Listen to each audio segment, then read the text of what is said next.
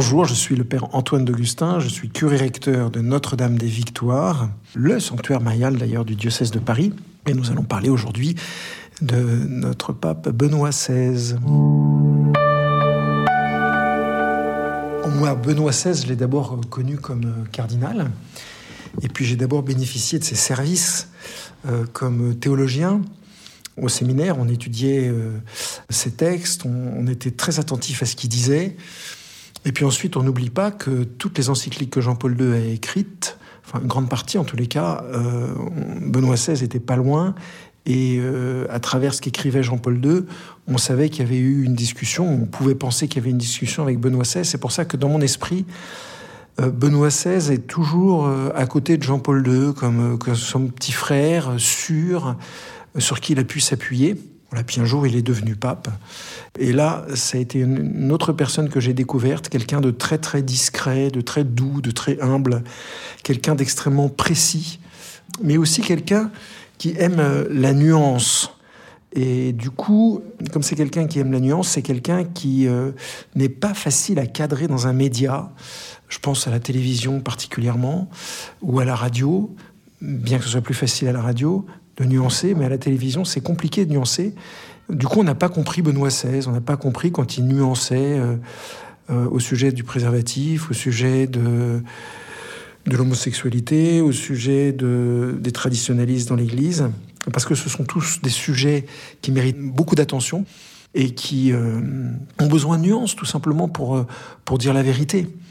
La vérité sans nuance, vous savez, c'est un petit peu compliqué de la, transmettre. Voilà. Donc Benoît XVI, l'ami de la vérité, l'ami de la nuance, de la précision pour moi. Je ne pensais pas qu'il connaissait aussi bien la France, et je ne pensais pas qu'il connaissait aussi bien notre histoire euh, depuis le Moyen Âge. Et euh, en lisant, en relisant et en travaillant son discours surtout, euh, j'ai mieux compris qui j'étais, j'ai mieux compris quel pays, dans quel pays je servais, et même dans quelle ville vraiment ce jour-là, et grâce à des, amis théologiens d'ailleurs, parce que j'ai pas tout compris la première fois, je crois que je suis pas le seul, Benoît XVI m'a profondément marqué. Il m'a marqué une autre fois, c'était au JMJ de Cologne, où euh, j'avais eu la chance de pouvoir célébrer la messe sur le podium pontifical, donc j'étais à quelques mètres de lui. Et euh, il célébrait la messe, c'est vrai, avec peut-être plus de, pas de précision, mais peut-être de nuance encore, de, dans une liturgie un petit peu léchée, un petit peu, un petit peu, une recherche du beau incontestable. Et puis il allait jusqu'au bout de ce qui pouvait aller euh, dans l'expression de la liturgie. Mais ce qui m'a marqué, c'est qu'en même temps, c'était une, liturgie euh, Paul VI, toute simple, mais avec tout ce qu'on pouvait développer dans cette liturgie. Et une chose qui m'a beaucoup surpris, moi, euh, vous alors ça, ne, ne, poussez pas des cris d'orfraie, euh, mais il y avait des filles. Et alors, voir un pape avec des filles qui servaient la messe autour de lui, je me suis dit, voilà quelqu'un de complexe et qui aussi prend des risques, et qui prend des risques pour l'Église, et je trouve ça très très beau. La question n'est pas de savoir si on est pour ou contre les filles euh, autour de l'autel, mais voir quelqu'un comme ça, de cette qualité, euh, permettre ça et en même temps aller très loin dans la liturgie dite traditionnelle, et eh ben je trouve ça très très beau.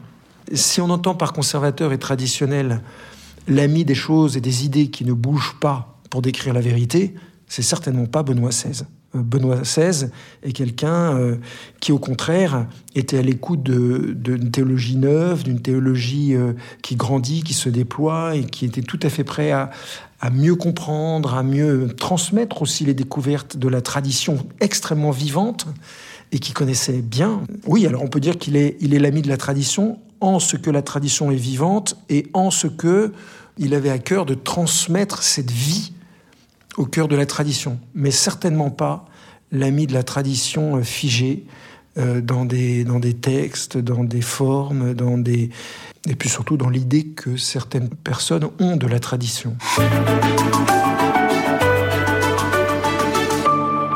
C'est très étonnant parce que Jean-Paul II, entre nous, il y avait. Euh, moi, j'avais 20 ans au début, hein, je me souviens, euh, le Parc des Princes, on riait ensemble et nous disait les choses les plus, les plus, les plus dures à entendre pour des jeunes quand même. Euh, pas de relation sexuelle avant le mariage. Je me souviens encore euh, l'entendre et en même temps, il nous faisait rire et en même temps, on l'acceptait et on l'applaudissait. C'est vrai que Benoît XVI est un abord euh, peut-être moins séducteur, bien qu'il faut bien comprendre ce mot, parce que Jean-Paul II n'était pas un séducteur, mais peut-être moins séduisant, parce que plus doux, mais plus retiré, plus caché, plus discret, plus...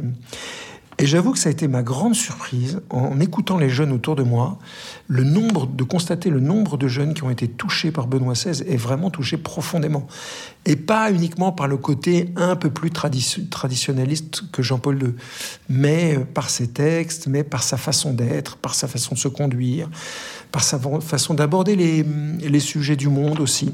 Moi, Jean-Paul II, euh, c'est lui qui m'a donné la foi. C'est Jean-Paul II qui a converti mon cœur. C'est mon père dans la foi. Benoît XVI, peut-être qu'il a approfondi ma foi. Il a approfondi ma foi, il a approfondi euh, mon regard sur l'Église. Mais c'est vrai que j'étais un peu plus freiné par son côté froid, un peu plus froid. Mais euh, on disait ça aussi de Paul VI, et Paul VI a, sauvé l'Église. Hein. Tous ces papes ont sauvé l'Église, hein, chacun à leur façon.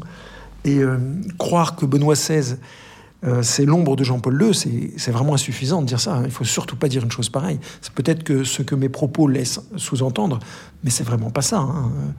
Je me souviens d'une interview un jour, c'était Jean-Marie Lustiger qui était interviewé par euh, des journalistes et qui caricaturait son, parce que je crois que c'était ses 25 ans d'épiscopat, et il les engueulait en leur disant mais comment est-ce que vous pouvez juger 25 ans d'épiscopat? Alors, les journalistes n'ont pas compris. Et je pense que ce que voulait dire Jean-Marie Lustiger, c'est que nous ne sommes pas aptes à juger 25 ans d'épiscopat, comme nous ne sommes pas aptes à juger 8 ans de pontificat de Benoît XVI, comme nous ne sommes pas aptes à juger euh, les, 25 ans de, de Jean-Paul II. Il y a un mystère dans leur pontificat qui est beaucoup plus profond que ce qu'on peut en comprendre. Personnellement, je pense au sujet de Jean-Paul II qu'on est en train de redécouvrir des choses merveilleuses et qu'on n'avait pas vues dans ses écrits. Je pense que Benoît XVI va venir un temps où on va comprendre euh, l'ampleur et la grandeur de cette personne et de tout ce qu'il nous a donné. Euh, mais ça va prendre un peu de temps, vous savez. Hein. c'est comme les conciles. On dit qu'il faut 100 ans pour un concile, pour qu'on comprenne un concile. C'est ce que disait Charles Borromée. Pour moi, Benoît XVI est certainement le pape qui nous ouvre la porte sur une liturgie plus belle, comme s'il nous disait, les amis, vous croyez que vous êtes arrivés à ce que la liturgie peut donner de plus beau? Eh bien, avancez encore. voilà, sans, regarder derrière, en regardant devant, et sans innover avec des trucs complètement dingues. Mais pour ça, c'est comme pour tout, faut s'arrêter, faut, faut scruter les textes, faut écouter les vidéos, faut interroger euh, les gens qui ont travaillé autour de lui. Euh. Vous savez, Benoît XVI, il me fait penser à Goscinny, d'une certaine façon, on l'aime bien, c'est vraiment pas... Euh, parce que quand vous lisez un Astérix, je ne sais pas si vous avez remarqué, mais à chaque fois que vous le lisez, vous découvrez une blague nouvelle. Bah, Benoît XVI, c'est un peu pareil. À chaque fois que vous le lisez, vous découvrez une finesse nouvelle. Et ça m'étonne pas parce que c'est quelqu'un qui était pétri d'écriture et que l'écriture est, extrêmement vivante. Donc à chaque fois qu'on relit Benoît XVI, on redécouvre des choses merveilleuses.